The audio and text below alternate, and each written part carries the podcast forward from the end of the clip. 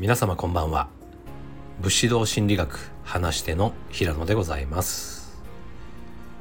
今日は武士道の教えの中でも一番大切だとされる義についてお話ししたいと思います。義義は武士道のすべての土台となるものです。その意味するところは正しいこと。正義と言ってもいいと思います。武士道で一番大切だということは日本人が一番大切にしてきた価値観とも言えるんですが私たちは正しいか正しくないか。つまり善悪という価値観を相当大切にしているということです。皆さんいかがでしょう？例えばスポーツの試合におけるフェアプレー仮に勝ったとしても反則しまくりだったらむしろブーイングですよね。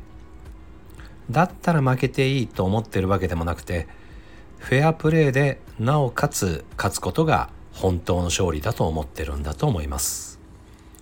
求めている基準が高いと言えるのかもしれませんね。この考え方はスポーツ以外のあらゆる場面でも同じですが日本人はズルを許しません。また一方で義には損得を考えないという意味もあります。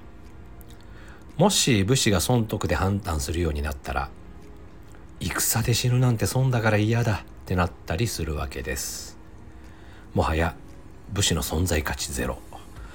つまり損得で考え出すと善悪の判断を正しくできなくなってしまうことがあるということです。そのため損得感情を嫌いました。そんな清廉潔白な義ですが時には暴走したりすることがあります。例えば最近よくあるネット炎上。何かやらかしてしまったやつは叩かれて当然なんだ。むしろ自分が罰してやる。というような考えの人がいたりします。正しい人が常に偉いかのような錯覚をしているようですが一般の人に誰かを罰する権利はありません。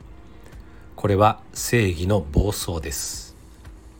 また時には自分が正しいということはそれ以外の意見は全て間違いなんだというような偏った考えになってしまう人もいます。さらにそれを押し付けてくる正義の押し付けなんてこともあります。同調圧力っていうやつですよね。正しいことというのは時と場合によって変わるものです。例えば緊急車両も通常は信号を守りますが緊急の場合にサイレンを鳴らせば信号を守らなくてもよくなるというようなものです。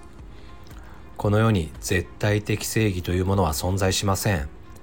正しいことを貫こうと思うなら何が正しいかを常に判断する力を育てなければなりません。